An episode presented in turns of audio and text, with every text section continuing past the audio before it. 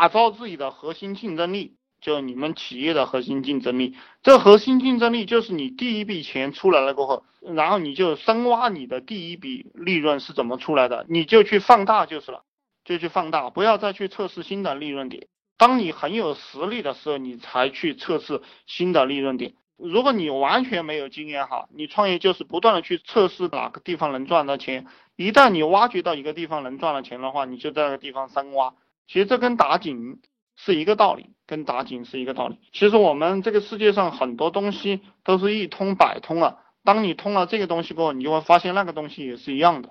然后我们在这个社会上想赚大钱啊，一定要有赌博的这样一种心理，就是穷人他是不敢赌博的。就比如说我今天写了一个说说，就是这个普通人啊，他连彩票都不买，他还想中五百万，他还不如那个买彩票的。虽然说我有时候很讨厌那些买彩票的人，我觉得那都是一帮傻逼啊。但是相对于这种不买彩票的普通人来讲，我更讨厌这种普通人，因为买彩票的那种人，他虽然说很糊涂，但他至少是迈出了第一步，他愿意用两块钱去赌博那五百万。那万一中了呢，对不对？那我们创业的人其实只是更加理智的赌徒。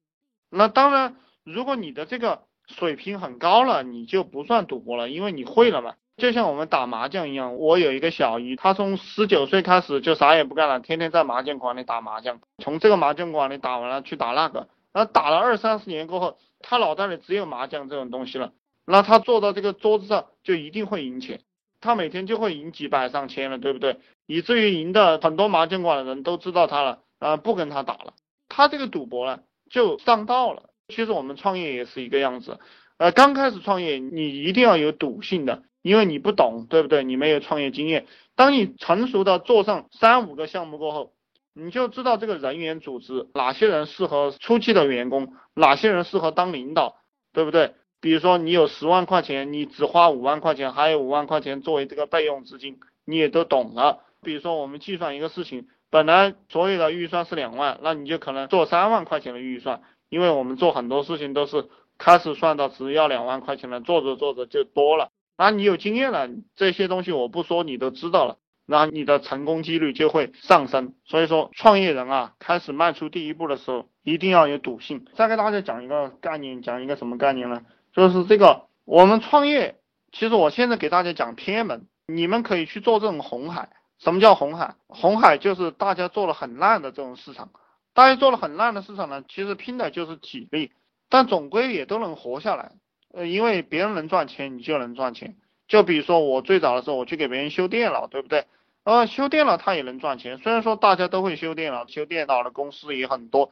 我是怎么去修电脑的呢？我挨家挨家的去问，对不对？我问到一个咖啡馆，我那个时候骑个自行车，我问到一个咖啡馆，啊，我正好这个网络连不通了，然后我就给他搞一搞，连通了，他就给我拿五十块钱，那这个就叫创业啊，就是红海战场上啊，也有很多人他不会，红海只要你主动出击，它又变成蓝海了，就是只要你有一个微创新啊，这个市场就变成蓝海了，所以说其实赚钱真是太容易了，没有那么难，就是凡是赚不到钱的人都是属于。不愿意主动出击、不愿意创新的人，比如说卖一些什么五金店啊，这些，还有包括那些街上那些房产店啊，我都跑上去问的。我当初修电脑的时候，我就去问啊，我说你们有没有电脑坏了啊？我给你们修一修啊。啊，你这个网线要不要我给你接一根啊？哎，我告诉你，这个市场是开发出来的，他有可能就是想接根网线，他本来没有这个想法了。你问他啊，要不要接一根网线啊？他可能就告诉你，他就是要接一根网线，对不对？然后你就又赚了几块钱了，就是这个样子的。同样，我们在网上做项目也是这个样子的。